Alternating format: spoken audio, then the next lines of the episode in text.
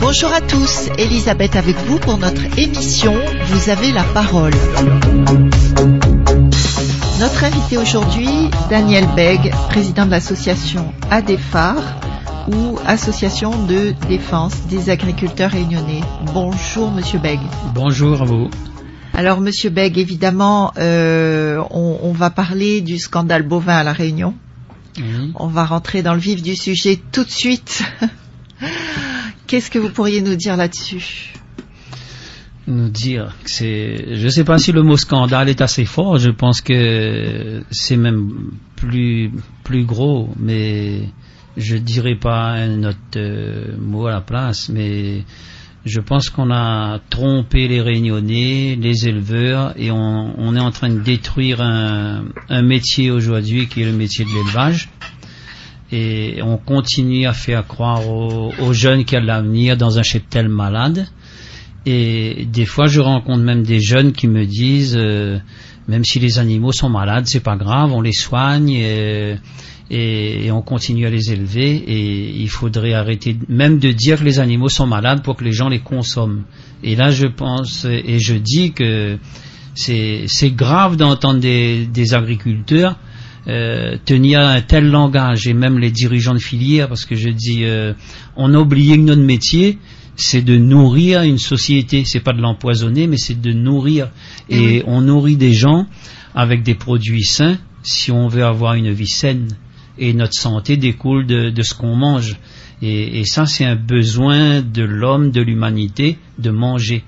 Et, et on doit veiller à la qualité de ces produits là Et oui, et, et, et si euh, on, on continue dans le raisonnement donc de ces jeunes agriculteurs qui vous disent euh, qu'ils vont soigner leurs euh, vaches, euh, mais même s'ils arrivaient à soigner leurs vaches, imaginons qu'ils y arrivent, parce que visiblement c'est pas possible. non Elles sont trop atteintes, on peut pas les soigner. C'est Mm. pas pour rien que, excusez-moi, euh, vous disiez lors d'une précédente interview que les, les vaches avaient été éliminées en métropole et ailleurs. oui Euh, pardon. Donc même si ces vaches avaient été soignées, imaginons que c'était possible, euh, les autres animaux à quatre pattes, mammifères, resteraient euh, contaminés, si j'ai bien compris. oui Donc ça changerait rien. Non, ça changerait rien. Et après, bon, quand je dis, ils arrivent plus ou moins dans une courte période à les maintenir en vie. Ils appellent ça soigner, mais soigner, c'est pas ça, parce que c'est c'est une vache. euh, moi, j'avais des vaches à la maison. Jusqu'à 17-18 ans, je pouvais avoir un veau chaque année avec ces vaches-là. Aujourd'hui, les vaches, ils ont une durée de vie, euh, si on prend par exemple dans le dans l'élevage laitier, inférieure à 5 ans.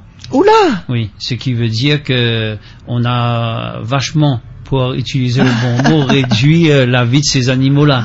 Et Ah oui. en viande, ah, si on prend les rapports, et là c'est pas la DEFA qui le dit, c'est la DAF dans son rapport de 2017, La DAF étant? C'est euh, la direction de l'agriculture et l'alimentation de la forêt. Maintenant c'est la DAF, il y a deux A. Euh, avant c'était direction de l'agriculture et de la forêt, et maintenant euh, ils- ont rajouté de l'alimentation. qui Et sont là donc pour contrôler. pour euh, contrôler, c'est eux qui gèrent euh, tout ça, qui est censé le faire du moins. Sauf qu'à la Réunion, euh, ces gens-là n'ont pas fait leur boulot. Et ils disent que le, le cheptel allaitant, c'est-à-dire les vaches à viande, euh, sont trop vieilles. Et c'est pour ça qu'elles sont stériles. Il y, a, il y de moins en moins de veaux. Et ils sont âgés de 6 ans et demi. Et C'est pour vous dire Quel qu'une mensonge vache de 6 ans et Oui. demi, euh, Quelle mauvaise foi, elle est à peu près à son troisième veau. Mais là, il y a un problème quand elles sont stériles parce que la maladie, euh, c'est un peu comme on dit, le loup est dans la bergerie. Il y a Oui. des maladies dans les cheptels qui rendent ces vaches stériles justement. Mais on a formaté aujourd'hui la formation agricole, je sais plus le contenu parce que j'ai fait la mienne, euh, bon ça remonte quand j'ai 60 ans, mais on nous apprenait quand même certaines choses. Quand je vois aujourd'hui des jeunes que j'ai rencontrés, que qu'on a accompagnés avec euh, ben, des fois des BTS, et accepter euh, de voir euh, une vache mourir à trois ans et demi et, et dire que ben, c'est naturel parce qu'elle est en fin de carrière. Là, je dis, euh, Il y a un problème. dans, Et oui. dans notre savoir-faire d'élevage. Surtout que lorsqu'elle meurt, j'ai vu des photos dans le fascicule que vous aviez distribué à une certaine époque. Euh, c'est horrible, quoi. Elles ont des plaies, elles Ah oui, sont comme le sida, en fait. C'est le sida de la vache. On voit l'état de, de ces animaux, quoi. C'est des animaux qui sont en souffrance et justement. euh, Donc, tout sauf une mort la DAF, naturelle. La DGAL et tout qui est, euh, ils ont la responsabilité de la santé animale. On dit là qu'il y a un gros problème dans leur conception de, de voir la santé animale. La santé animale, pour moi, agriculteur ou éleveur, c'est de veiller à la santé des animaux. Et Oui. aujourd'hui, bon, quand on regarde déjà, nous, notre alimentation humaine, on ne veille même plus à la santé humaine. Alors, euh, ils s'en C'est préoccupent plutôt pas l'inverse. de, de la santé animale. Mm. Aujourd'hui, élever des animaux malades, ça rapporte gros. Ça permet d'avoir ce qu'on appelle un bon PIB, produit intérieur brut, parce que ben, l'éleveur achète euh, des médicaments pour soigner ces animaux-là, comme les éleveurs disent, et ça fait tourner une grosse machine qui est en train de nous broyer, quoi, Une industrie euh, Oui. pharmaceutique. euh, qui, qui tourne à, à plein pot, si on dit, quoi. Et alors, euh, la question que j'aimerais aussi vous poser, c'est quand on parle des, des bovins, des mammifères, est-ce que ça veut dire que cette maladie touche également les moutons, les cabris, les chevaux Le- en fait, il y a des maladies qui sont spécifiques à, à- à des races animales, mais après, il y a des maladies qui peuvent être transmises d'un animal à un autre. Euh, par exemple, ici à La Réunion, on a vu des, des cheptels, ben, par exemple de cabris, avoir des, des maladies euh, cheptels bovins, parce que les éleveurs ont souvent des, des cabris et des bovins en même temps, ou des moutons. Ah oui, il y a des maladies qui sont transmissibles euh, d'un animal à un autre, oui. Hmm, Et, et, et c'est ça qui a fait euh, que de nombreux cheptels sont aujourd'hui contaminés. les moutons aussi, donc. oui, il y a hein. des moutons et tout. Et les porcs? Les porcs, bon, on connaît moins, mais on a vu des éleveurs qui nous parlaient de la leptospirose, par exemple, dans, des dans l'élevage porcin. Après, on sait qu'il y a aussi des, des gros... Tout ce qui est élevage intensif, euh, De toute manière, appelle aussi ben, des, des maladies, quoi, parce que les animaux sont pas faits pour être concentrés, et ça c'est reconnu aujourd'hui. On maintient cet élevage-là, même si l'Europe des fois sort une norme en disant on va diminuer le nombre animal au mètre carré, mais la, la concentration est encore trop élevée, quoi, pour. Euh, Comme avec les poules. ben oui, les poules, c'est la même chose. Quoi. Quand on voit les, les poules, et l'élevage de poulet pondeuses, c'est le, le modèle euh, ben, justement intensif euh, qui devrait nous questionner, nous humains. Quoi. Oui. Mais- Mais qu'est-ce qu'on qu'est-ce qu'on pourrait faire à ce moment-là? Parce que euh, c'est bien joli, on dit, enfin c'est bien joli, oui, on dénonce ce scandale parce qu'on est tous consommateurs et qu'on n'a pas envie d'être malade et que nos enfants soient malades. Mais en même temps, euh, tous ces agriculteurs euh, qui se retrouvent sans rien si euh, tout s'arrêtait, qu'est-ce qu'on peut faire pour eux? Qu'est-ce que vous pourriez leur conseiller? Si on prend par exemple au niveau de l'élevage bovin ou lapin, où les élevages sont complètement contaminés, les éleveurs souvent ils pensent que si bon, on fait reconnaître ce problème-là aujourd'hui, ils vont plus avoir de revenus. Déjà, bon, aujourd'hui ils ont pratiquement plus de revenus et la grande majorité n'ont plus de revenus parce que même les éleveurs qui produisent encore, bon, des fois on est en relation avec certains, même si euh, ils veulent rester dans l'anonymat, mais on sait qu'ils ont plus de revenus. Par contre, ils ont énormément de dettes. Mais les maladies euh, qui, qui sont actuellement dans les cheptels réunionnais, si on prend la leucose bovine, c'est une maladie réglementée. Et c'est l'État qui a la responsabilité de cette maladie dans les élevages. L'État n'a pas fait son travail. C'est maintenant, euh, il incombe à l'État de donner un revenu à ces agriculteurs-là si on abat ces cheptels malades. Eh oui, bien Parce sûr. que c'est l'État qui comment- est responsable, le premier responsable. Le premier responsable, c'est l'État. Mais comment faire plier l'État? Ben, L'État, si on prend par exemple, euh, le- il y a eu des, les maladies dans les élevages de canards en métropole il n'y a pas longtemps. Ben, les éleveurs, on a abattu leur cheptel, ils ont été euh, indemnisés. Indemnisé.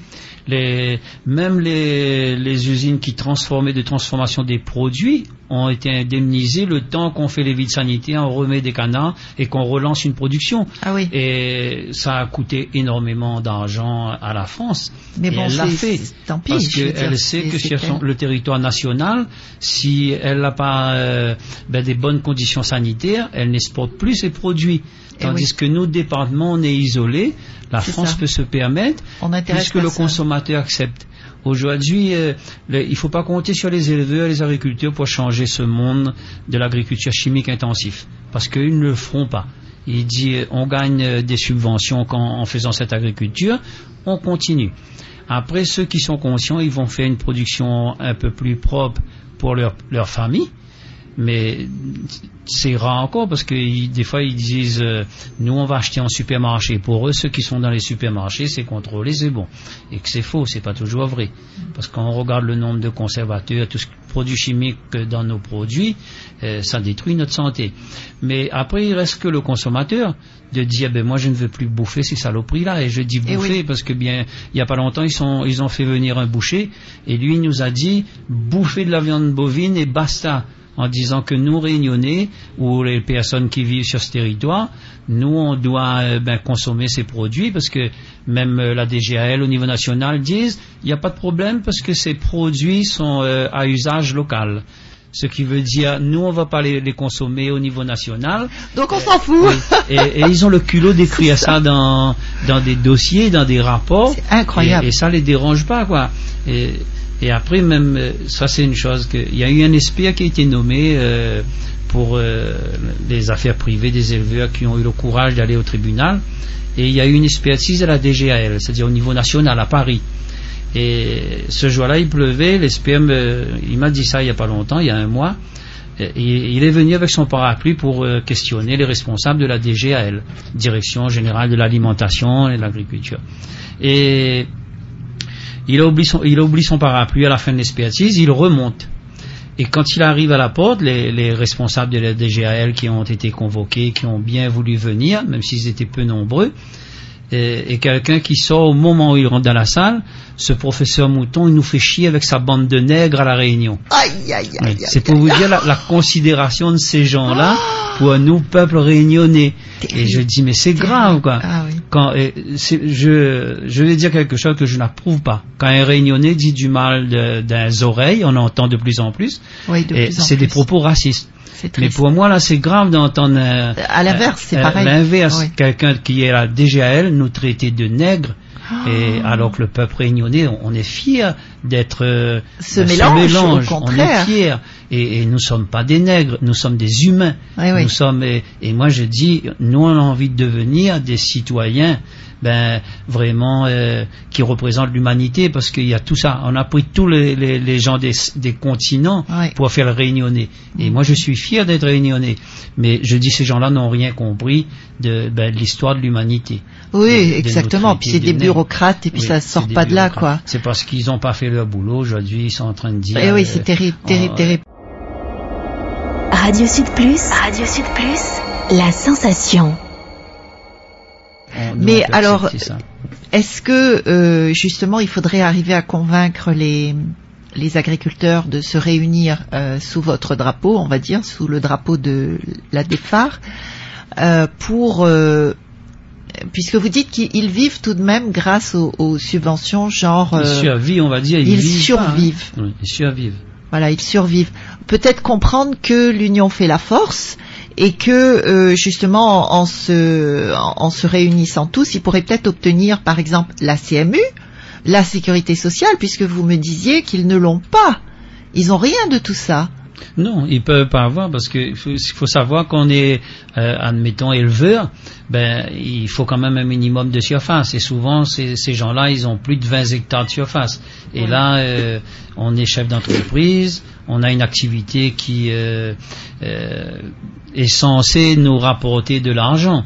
Et, et nous, nous permettre de vivre décemment, ce qui n'est pas le cas. Mais ils n'ont pas toutes ces, ces aides, même si après ils ont une enveloppe de subventions qui justement retournent euh, d'où elles viennent parce que en fait ça transite c'est c'est des jeux d'écriture aujourd'hui dans la dans l'agriculture où euh, ben, ça passe sur le compte bancaire mais c'est repris pour un prêt pour payer telle ou telle chose et ainsi de suite mais c'est c'est une transition d'argent quoi oui, mais, oui, il n'y a plus de revenus et l'agriculteur, euh, on peut même plus dire qu'aujourd'hui c'est un métier libéral parce qu'il est dans, j'appelle ça moi une monoproduction et il peut même pas subvenir à, ses propres besoins sur, sur, son exploitation.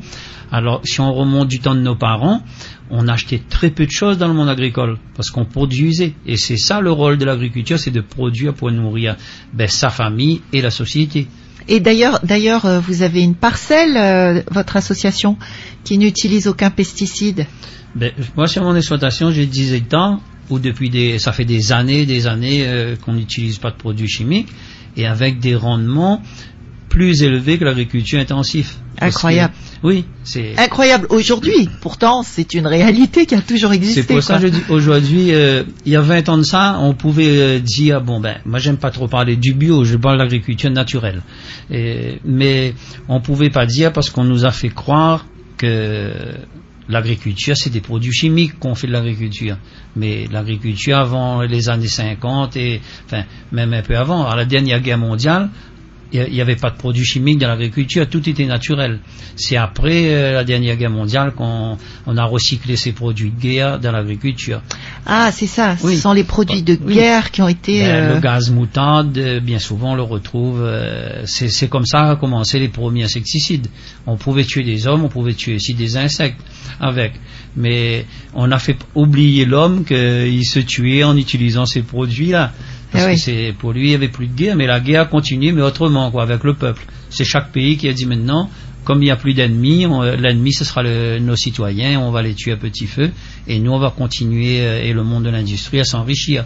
Et, ils ne sont pas trompés. Oui, comme on dit, ils ont, on, on, scie la branche sur laquelle on est assis, quoi. C'est exactement ça. Et aujourd'hui on empoisonne ben la planète entière, quoi. C'est reconnu, c'est reconnu mondialement que l'agriculture est un des plus gros pollueurs, malheureusement. Et, ben, Et pour, en, pour en revenir à votre parcelle, vous me parliez d'une parcelle que l'association avait, l'association ou vous-même d'ailleurs, euh, où vous avez eu des résultats extraordinaires sans produits chimiques. Oui, en fait, c'est bon. Cette parcelle, c'est mon exploitation qu'on faisait de l'agriculture naturelle depuis euh, ben, plusieurs années.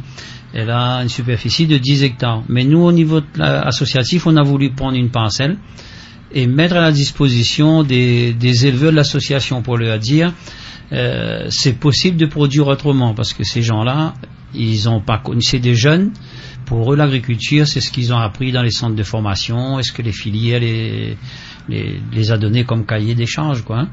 Et là, on a voulu prendre, faire cette expérience-là. On a fait des légumes, euh, différents légumes euh, et tout. On a même fait du riz, du soja.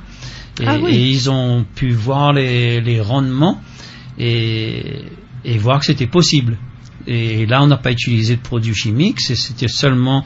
Et d'ailleurs, on est parti d'une parcelle qui était en, friche. On a récupéré la végétation, on a fabriqué le compost en avance, on a incorporé au sol, et c'est à partir de là, on a fait les, différentes euh, productions qu'on avait choisies en association. Et on a produit des carottes de 600 grammes, des betteraves ah. d'un kilo de sang. Euh, le riz, on était à plus de 15 tonnes à l'hectare. C'était des hauts rendements, quoi. Et Incroyable. Ils ont, maintenant, ils pourront plus dire ces, ces éleveurs-là, que c'est impossible. Que c'est impossible, parce qu'ils ont participé euh, à, à, cette expérience-là. Et, aujourd'hui, il y a énormément d'expériences dans le monde qui prouvent qu'on peut faire de l'agriculture sans produits chimiques et, et, de qualité avec des hauts rendements et, qui peut euh, nourrir toute l'humanité. Il faut arrêter de mentir aux gens en disant que sans l'agriculture chimique, euh, on, ça sera la famine. En fait, on fait marcher les caisses de l'État pour faire marcher les, les lobbies agroalimentaires, les multinationales comme, euh, Monsanto, Monsanto, il y a, voilà. tous ces, ces, ces gens de l'industrie, quoi. Oui, qui tiennent en fait les rênes de notre santé, de notre vie. Qui financent aussi, il faut pas le cacher, les partis politiques, qui maintiennent ben, cette politique-là, quoi. On pourrait changer parce que si on prend par exemple le CIRAD français, ils vont faire des expériences dans les pays asiatiques ou ailleurs pour justement montrer à ces populations que c'est possible de produire euh, des hauts rendements sans produits chimiques. Pourquoi on ne fait pas chez nous Exactement. En France? Hmm. Quand je dis en France, à Réunion avec, puisqu'on nous dit français. Et oui, et oui, oui. Oui. Et euh, alors, euh, est-ce qu'on peut parler de l'eau? Parce que l'eau, forcément, euh, doit être polluée par tous ces pesticides, a priori. De, oui, de plus en plus polluée. Si euh, chaque consommateur regarde sa facture, bon, euh, déjà c'est écrit que l'eau, euh, ben, l'eau qu'on nous vend en guise d'eau potable n'est plus potable. Il faut pas la boire, il faut la faire bouillir ou il faut aller acheter en, en bouteille.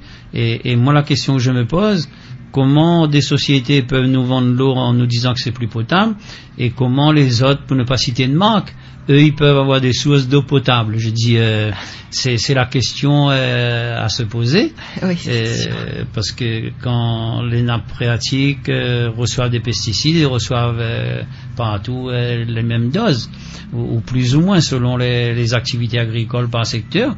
Exemple Mais- d'Odane Dodane, euh, ben on sait que c'est le, grenier à salade, mais on, sait aussi que c'est les greniers à pesticides et engrais chimiques. Pour avoir fréquenté des agriculteurs sur Dodane, et d'ailleurs c'est même les agriculteurs qui nous disaient, on utilise énormément d'engrais pour faire les salades qu'on fait. Et après on voit aussi euh, euh, une salade qui est produite naturellement et une salade qui, qui est produite avec ben, des engrais chimiques ou autres.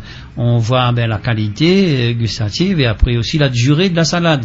Vous mettez la salade trois jours dans votre euh, frigidaire, vous retirez une glu verte, tandis qu'une salade naturelle, elle peut tenir 15 jours dans un frigidaire. Ah oui Ça, nous, quand on vend euh, des, des breads ou des salades à quelqu'un sur l'exploitation, des fois, quelqu'un, une fois, une dame, elle, elle est arrivée, elle nous a dit, j'ai oublié le, le pied de bread 15 jours. J'ai dit, ah, sûrement, il doit être pourri dans le, congé, dans le frigidaire.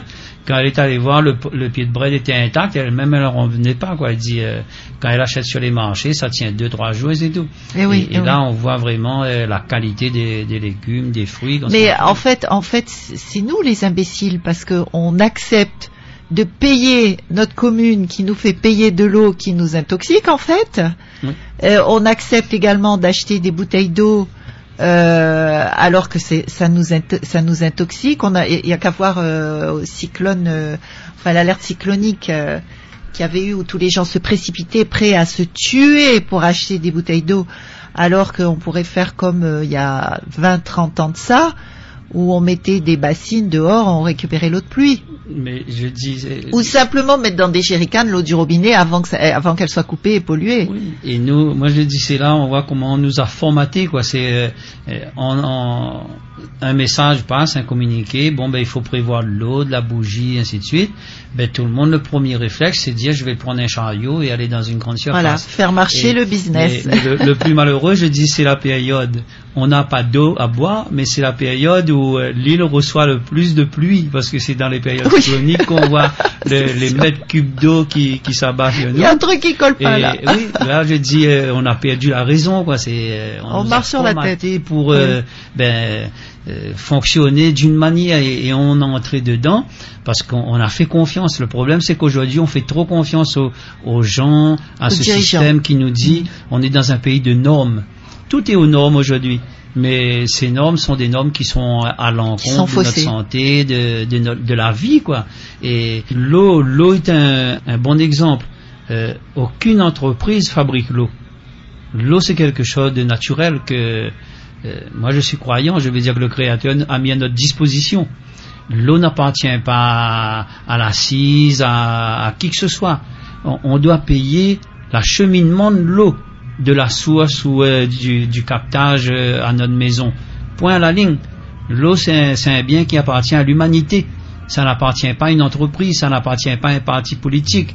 Et, c'est ça le consommateur doit re- reprendre conscience en disant qu'on est en train de nous vendre quelque chose qui nous appartient déjà. c'est vrai, incroyable. et Qu'est-ce qu'on est bête Oui. au bout du compte. Je ne sais pas si on est bête, mais on est en train de On est devenir. aveuglé, Oh, on est aveuglé. L'homme, est- est- c'est quelqu'un qui est censé être intelligent. Je dis l'instruction tue l'intelligence des fois. Et, et souvent, j'ai vu des gens très instruits euh, sortir des conneries beaucoup plus grosses qu'une montagne. J'en sors aussi des conneries des fois, moi, mais je suis On pas en sort trop tous. instruit, c'est pas Je vous rassure, on en sort Oui, tous. mais- Et d'ailleurs, à ce sujet, en parlant de la population qui, du coup, euh, se conduit comme des moutons, euh, qu'est-ce que vous pensez du scandale du fluor? Le fluor dans le monde entier, hein, on parle de ça. Euh, le fluor qui est justement mis dans notre eau, mis dans nos dentifrices, mis dans nos dentifrices partout, alors qu'on sait que ça a été utilisé pendant la guerre. Oui. Euh, Est-ce que vous pourriez nous en parler? j'ai- lu, c'était le gaz, parce que le fluor est un gaz. Euh, c'est ce qu'on utilisait pour euh, empêcher les juifs de se révolter euh, et pour les conduire dans les chambres à. Bon, j'ai lu, j'étais pas Ceux présent. qui étaient donc euh, dans les camps de concentration. Oui, j'étais pas euh, présent et ben peut-être heureusement. Bah oui, heureusement. Mais euh, vous n'étiez pas je venu. dis euh, et après j'ai lu d'autres choses sur le, le fluor. Je sais que c'est c'est pas quelque chose qui est recommandé pour notre santé. Et, et d'ailleurs, quand j'ai pris conscience de ça, j'ai dit bon, on le retrouve dans dans notre dentifrice. Ben j'ai dit je peux fabriquer mon dentifrice moi-même. D'ailleurs, mais si on part par exemple à Mayotte, peut-être aujourd'hui maintenant les, les gens euh, utilisent le, le dentifrice, mais les Maoris n'utilisaient pas de dentifrice et ils n'avaient pas des dents euh, plus carrées parce que ces gens-là ils ont des, des, des belles dents bien blanches et tout mais moi je fabrique mon dentifrice moi-même à partir de, de l'argile après avec les huiles essentielles soit de la menthe poivrée ou de, de citron ou autre et J'ai entendu dire que l'huile coco également, Oui. c'était bien pour empêcher les bactéries de se fixer sur les dents. Après, je dis, euh, Ça empêche les quand caries. on regarde la nature, on a tout ce qu'il faut pour Ouais. Nous nourrir, pour nous soigner. Et après, c'est nous euh, pour simplifier ou pour euh, aller plus vite, parce qu'aujourd'hui, on est dans un monde où il faut aller de plus en plus vite. On ne réfléchit plus, on nous dit ça c'est bon, euh, on vend, on achète. Et, mais malheureusement, euh, on est un peu moins joyeux quand à 50 ans on reçoit un courrier en nous disant euh, il faut aller faire les dépistages euh, euh, du cancer du côlon. Oui, mais ça euh, c'est ainsi devenu de euh, là aussi un gros business. hein. Oui, c'est- on oui. force les gens Oui. à aller faire ça, mais on n'en a pas besoin. qu'on sait aussi avec la vie qu'on a aujourd'hui, arrivé à cet âge-là, on est censé euh, ben, d'avoir un début de cancer et on entre là-dedans. Mais c'est sûr qu'aujourd'hui, euh, en qualité, mais, euh, alors que on dit qu'on a fait énormément euh, de découvertes, on a évolué, au niveau de l'alimentation, c'est pas le cas. Parce qu'aujourd'hui, euh, on, dit aux gens, ben, vous mangez sans vous poser de questions. Et, mais malheureusement, ce qu'on mange euh, ben, contiennent des choses qui, qui sont néfastes pour notre santé, on va dire. Ouais. Et on voit. Et ça euh, fait marcher le- l'industrie pharmaceutique, oui. parce qu'après on est malade, donc on va acheter des médicaments, après on va faire des examens et patati et patata quoi. C'est une, euh, Et ces médicaments ne nous soignent pas, parce que quand ça soigne un côté, ça, euh, ça détruit autre ça chose. détruit l'autre côté. Radio Sud Plus. Radio Sud Plus. La sensation. Alors moi, je voudrais euh, lire euh, quelques passages de, du fascicule que vous avez euh, fait circuler en 2017 qui s'appelle Scandale bovin à la Réunion. Alors, euh, vous avez ce passage qui dit euh, Sachez que la leucose bovine est l'équivalent d'un cancer, c'est-à-dire leucémie chez l'homme. N'est-ce pas de la maltraitance vis-à-vis des réunionnais et de la profession? Euh, Sachant que de 2000 à 2012, 88 sur 151 élevages ont cessé leurs activités. Il reste aujourd'hui 63 exploitations laitières et vous le savez, euh, qui sont donc en de très grandes difficultés. On sait que la fermeture d'une exploitation, c'est la ruine pour un éleveur, c'est sa mise à mort morale, physique, matérielle, financière, la mise à mort d'une famille en fait. hein. donc c'est très très très grave. Ensuite, il y a un autre passage qui dit euh, le Conseil général finance à hauteur de 2,8 millions d'euros le GRDSBR, c'est quoi ça? C'est le groupement de défense sanitaire. En fait, c'est euh, c'est un groupement qui est censé justement veiller l'état sanitaire des animaux et apporter les, les solutions pour euh, chaque maladie. Quoi.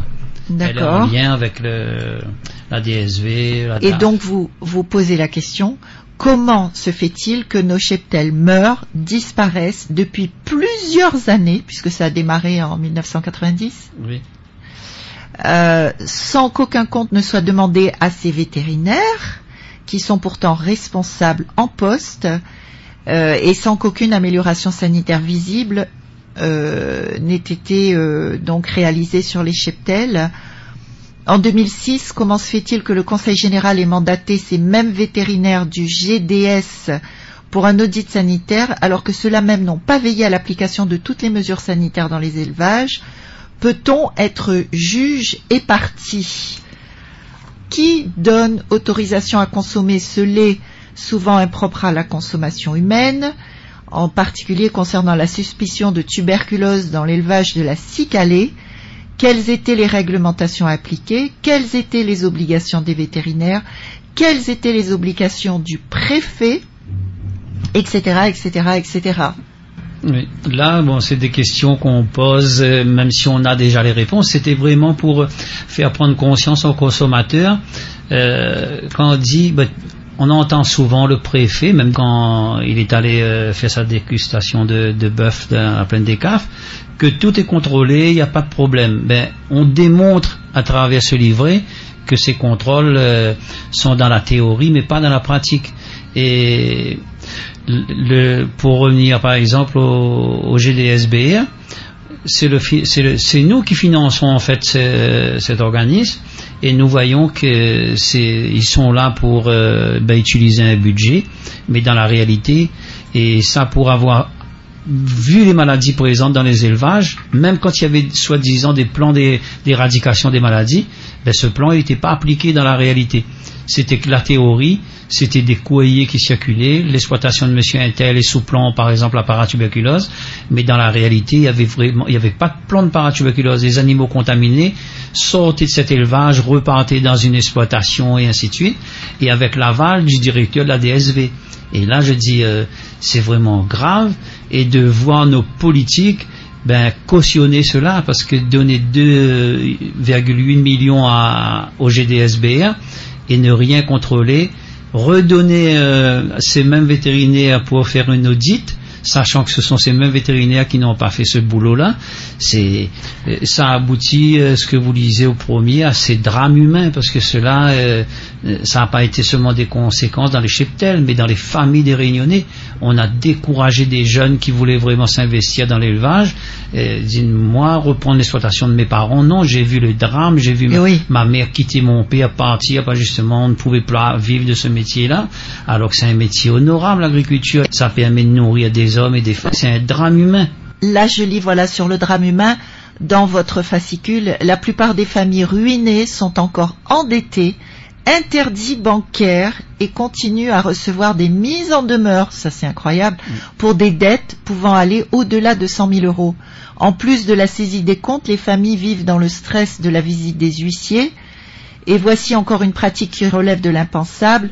La DEFAR a découvert que même dans l'étude prévisionnelle d'installation de ces dernières, aucun revenu n'était prévu pour l'éleveur c'est incroyable.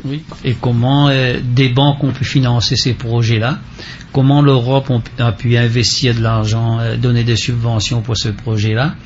Comment la DAF, la Chambre d'agriculture, ont pu participer à, et valider ces études prévisionnelles? Par exemple, pour le lait, j'ai vu un éleveur à plein des caves où c'était écrit sur la première page pour produire un litre de lait, il va vous coûter 47 centimes d'euros et le litre était racheté à 46 centimes par la Cicalée. Au moment où ça a été fait son provisionnel, je dis mais et, ce jeune-là, euh, il avait plus qu'un BTA.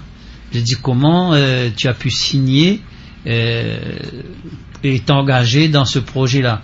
Il disait oui, mais il y avait les subventions qu'on nous disait qui venaient se rajouter, mais les subventions euh, servaient à rembourser les prêts justement. Et ben au bout de trois ans, il a été complètement ruiné quoi. Oh, et, là, ce sont des jeunes quoi, moins de 40 ans, et ils sont interdits bancaires à vie parce que ben euh, ils ont un passif, ils ont euh, des dettes. Et oui, et, oui, bien sûr. Il y a encore un petit passage intéressant là. Quel est le circuit de ces animaux malades à la Réunion? Alors, arriver sur l'île de plusieurs débarquements de bêtes de métropole porteurs de maladies ou contaminés. Ensuite, animaux parqués dans les ateliers de la Cicalée et de la Cicarevia ou livrés directement chez les éleveurs en filière. Ensuite, contact des animaux entre eux, entraînant contamination du cheptel, plus de 70% pour la LBE, plus d'autres maladies dont certaines transmissibles à l'homme. Ensuite, soit sortis de ces animaux pour écarissage, si mortalité, soit sortis pour abattoir et boucherie pour être vendus et consommés. Oui, oui c'est le circuit exact de, de ces animaux.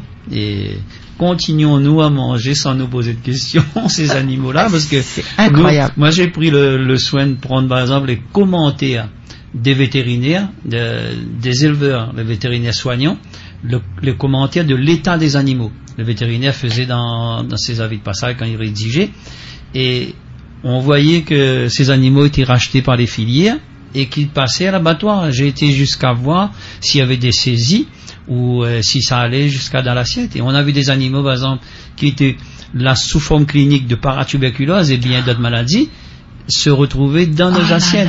et là, je dis euh, que les contrôles, il y a des faiblesses, énormément de faiblesses dans les contrôles. Et on mange ces animaux-là. Et, et la locose, on peut dire ce qu'on peut dire sur la locose, mais la locose, même sous sa forme inapparente, elle cause des dégâts dans les élevages et chez l'animal, et, nous mangeons cette viande à l'heure actuelle à la Réunion, puisque plus de 70% euh, des élevages sont contaminés, enfin plus de 90% des élevages, plus de 70% du cheptel, ce qui, ce qui est énorme. Énorme. Mm. Alors, euh, pour, pour finir cette émission, évidemment, on pourrait, on pourrait vous garder encore longtemps, mais malheureusement, on a un temps imparti. On va, on va finir en, en citant encore ce, ce, passage dans votre fascicule euh, qui dit Garder le silence serait criminel. Allons voir notre médecin et demandons-lui quelles maladies sont transmissibles à l'homme et leurs conséquences. Allons voir un vétérinaire et demandons-lui s'il est au courant de toutes ces maladies dans l'île. Plusieurs de ces maladies font l'objet d'une réglementation et d'un protocole d'éradication. Cela n'a pas été appliqué à la Réunion. Qu'en pensez-vous, auditeurs Que pensez-vous de tout ça? Si cette démarche vous interpelle, rejoignez la DEFAR. Alors là, je vais vous laisser donner les informations sur la DEFAR, c'est-à-dire numéro de téléphone, un site internet peut-être? Par contre, j'aimerais, euh, euh, j'aimerais donner quand même une réponse parce que nous, au niveau de la défense, on a fait un travail là-dessus. On a écrit 12 vétérinaires ruraux avec un certain nombre de questions par rapport aux maladies. Aucun nous a répondu. On a écrit à l'ordre des médecins. Ils nous ont reçu l'ordre des médecins, mais ils nous ont dit qu'ils n'étaient pas au courant de rien. Et on a vu aussi, en disant, en tant que généraliste, ils ne sont pas euh, documentés, informés sur les conséquences des maladies qu'on les a dit présentes dans nos cheptels. On a été reçu par l'ARS et l'ARS doit répondre à nos questions, mais on n'a pas eu encore la réponse. Nous, on a fait la démarche en tant qu'association pour dire euh, aux gens, ben, nous, on va faire pour avoir. signaler. aucun vétérinaire a voulu nous répondre. Mais lors des médecins, ils nous ont donné la réponse en disant, ben voilà, leur rôle, mais si nous on a des informations, de les, faire remonter, mais normalement c'était à la RS de les informer de cette situation, mais eux ils n'ont jamais eu de remontée euh, au niveau de la RS. Eux ils, nous ont dit ils n'étaient pas au courant qu'il y avait une maladie dans les cheptels à la Réunion. Tout est contrôlé, tout va bien quoi. Mais après avec bon ils ont vu quand même ce qu'on avançait, euh, on avait quand même les preuves. Euh, ils ont dit bon bon ils vont répondre, ils vont se pencher sur ce dossier là mais ils étaient quand même surpris. Quoi. Ah oui, il y a quand même des maladies transmissibles à l'homme. Des zoonoses, on a l'obligation de faire remonter à l'OIE et ça n'a pas été fait. Alors les, les numéros de téléphone donc on peut donner, c'est le le 06 93 92 68 92. Après, il y a bon l'adresse mail de la défense. Je pense que je vais essayer de vous donner oui, ça. Oui, ADEFAR, A-D-E-F-A-R 974 gmail.com. Oui, c'est ça. C'est l'adresse mail où on peut aussi nous envoyer des mails, on répond toujours, on contrôle. Bon, il y a euh, deux ou trois personnes qui, qui regardent assez régulièrement pour pouvoir répondre aux gens s'il y a des questions. D'accord. En tout cas, Monsieur Beg, merci beaucoup pour euh, cette intervention. Merci à vous. Et merci à nos auditeurs euh, d'être restés avec nous jusqu'ici.